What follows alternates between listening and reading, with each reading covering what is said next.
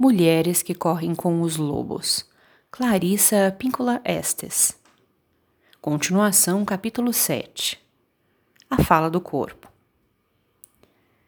Minha amiga Opalanga, uma griote contadora de histórias, afro-americana, e eu costumamos contar em conjunto uma história chamada A Fala do Corpo, que trata da descoberta de bênçãos ancestrais dos nossos parentes.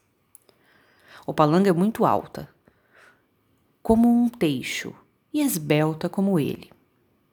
Já minha estrutura é mais próxima do chão, com um corpo exuberante. Além de ser alvo de deboche por ser alta, Opalanga, quando criança, ainda tinha de ouvir que seus dentes incisivos separados eram um sinal dela ser mentirosa. Já a mim diziam que o tamanho e o formato do meu corpo eram indícios de um ser inferior desprovido de autocontrole. Enquanto estamos contando juntas nossas histórias sobre o corpo, Opalanga e eu falamos dos golpes e flechadas que recebemos durante a vida inteira, porque, de acordo com os outros, com letra maiúscula, aos nossos corpos faltava algo ou sobrava algo. Na nossa apresentação, cantamos um lamento pelos corpos que não nos foi permitido usufruir. Dançamos, nos balançamos e olhamos uma para a outra.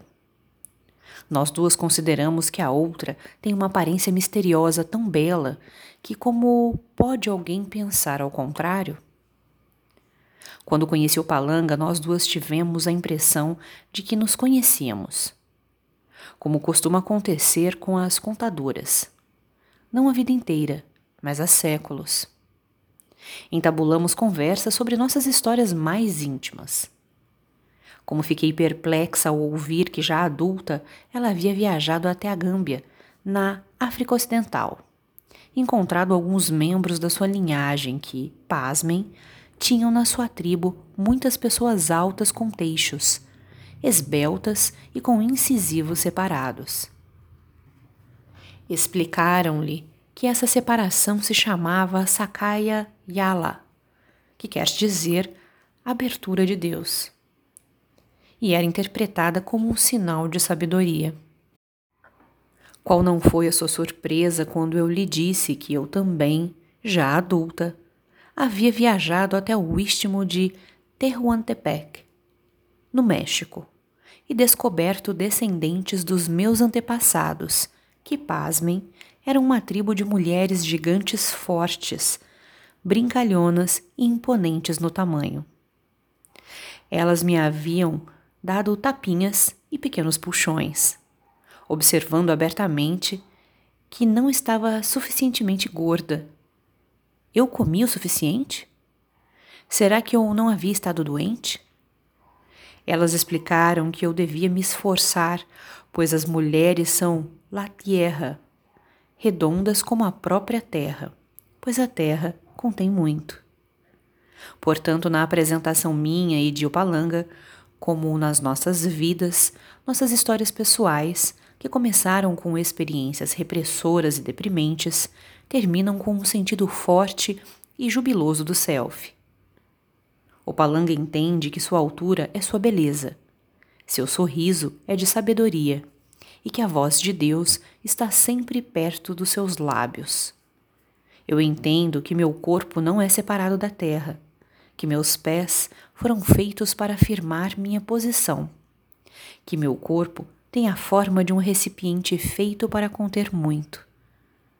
Nós duas aprendemos com gente vigorosa fora da nossa própria cultura norte-americana, a reavaliar o corpo, a refutar ideias e expressões que ultrajassem o corpo misterioso, que ignorassem o corpo feminino enquanto instrumento de conhecimento.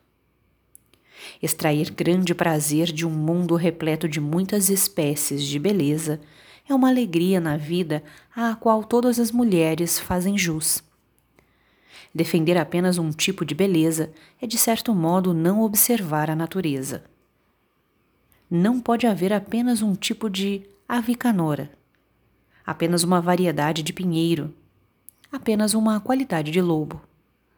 Não pode haver apenas um tipo de bebê, de homem ou de mulher.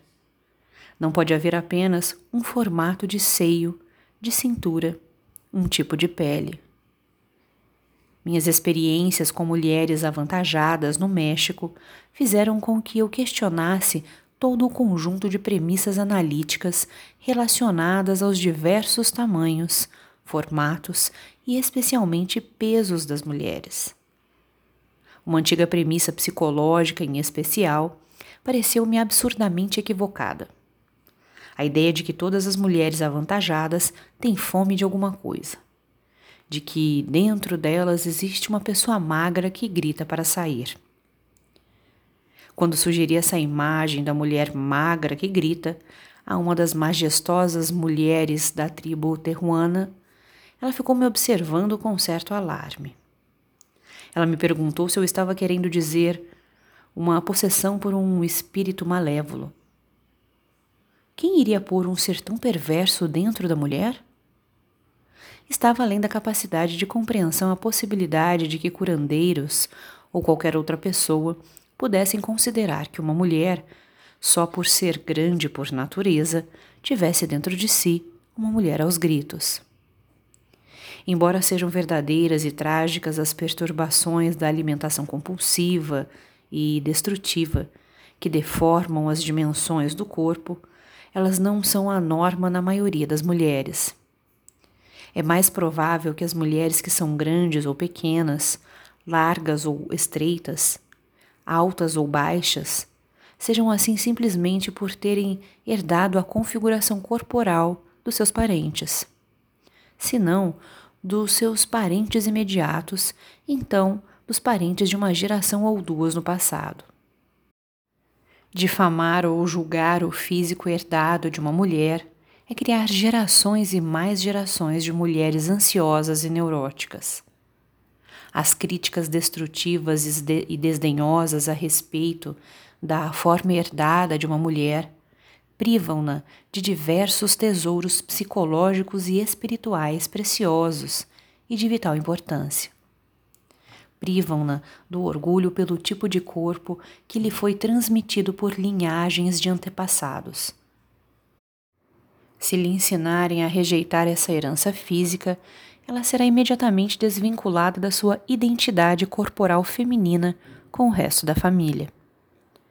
Se lhe ensinarem a detestar o próprio corpo, como poderá ela amar o corpo da mãe, que tem a mesma estrutura que o seu? Ou o corpo da avó, ou das filhas também? Como poderá ela amar os corpos de outras mulheres e homens próximos a ela que tiverem herdado o corpo dos mesmos antepassados? Semelhante agressão a uma mulher destrói seu legítimo orgulho de parentesco com sua própria gente. Ele rouba a alegria natural que ela sinta por seu corpo. Não importa qual seja sua altura, tamanho ou forma. No fundo, a agressão ao corpo da mulher é uma agressão de longo alcance que atinge tanto os que vieram antes dela quanto os que chegarão depois. O que acontece é que as críticas ásperas a respeito da aceitabilidade do corpo criam uma nação de garotas altas corcundas, de baixinhas sobre pernas de pau, de mulheres avantajadas vestidas como se estivessem de luto de outras muito magras que tentam se inflar como serpentes, e vários outros tipos de mulheres que se escondem.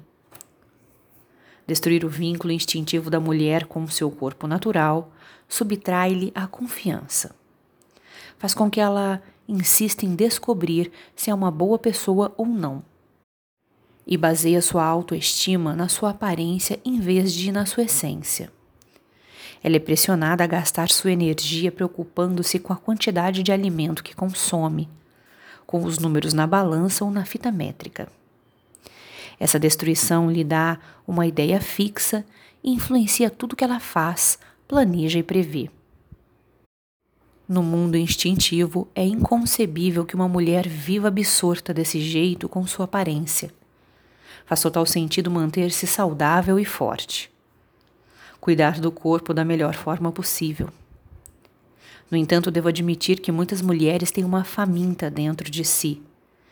Em vez de famintas por ter um certo tamanho, formato e altura. Em vez de famintas por se adequar ao estereótipo. As mulheres têm fome de consideração básica por parte da cultura que as cerca. A mulher faminta ali dentro anseia por ser tratada com respeito, anseia por ser aceita e, no mínimo, anseia por ser vista sem preconceitos. Se realmente existe uma mulher gritando para sair, ela está pedindo aos gritos que terminem as projeções desrespeitosas que os outros lançam sobre seu corpo, seu rosto, sua idade. A patologização da variação nos corpos femininos é uma tendência profunda, endossada por muitos teóricos da psicanálise, sem a menor sombra de dúvida por Freud. Martin Freud, por exemplo, em seu livro sobre o próprio pai, Sigmund, relata que a família inteira desprezava e debochava das mulheres corpulentas os motivos das opiniões de Freud estão fora do âmbito deste trabalho.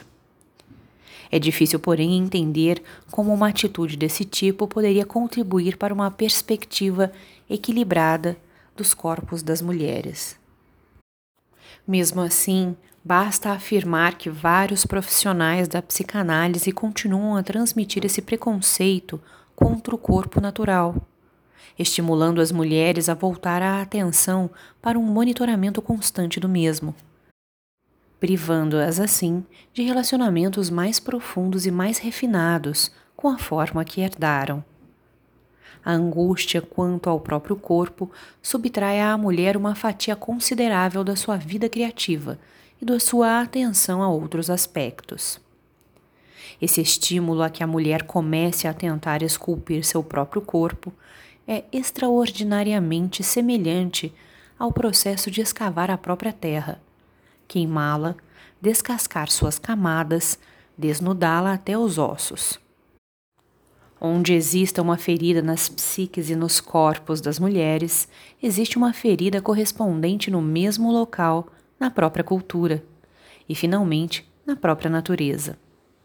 Numa psicologia de caráter verdadeiramente holístico, todos os universos são interpretados como interdependentes, não como entidades autônomas. Não é de espantar que na nossa cultura coexistam a questão de esculpir o corpo natural da mulher, a questão correlata de entalhar a paisagem e ainda a de retalhar a cultura em partes que estejam na moda. Apesar de uma mulher não ter condição de parar a dissecação da cultura e das terras da noite para o dia, ela tem condição de interromper esse processo no seu próprio corpo.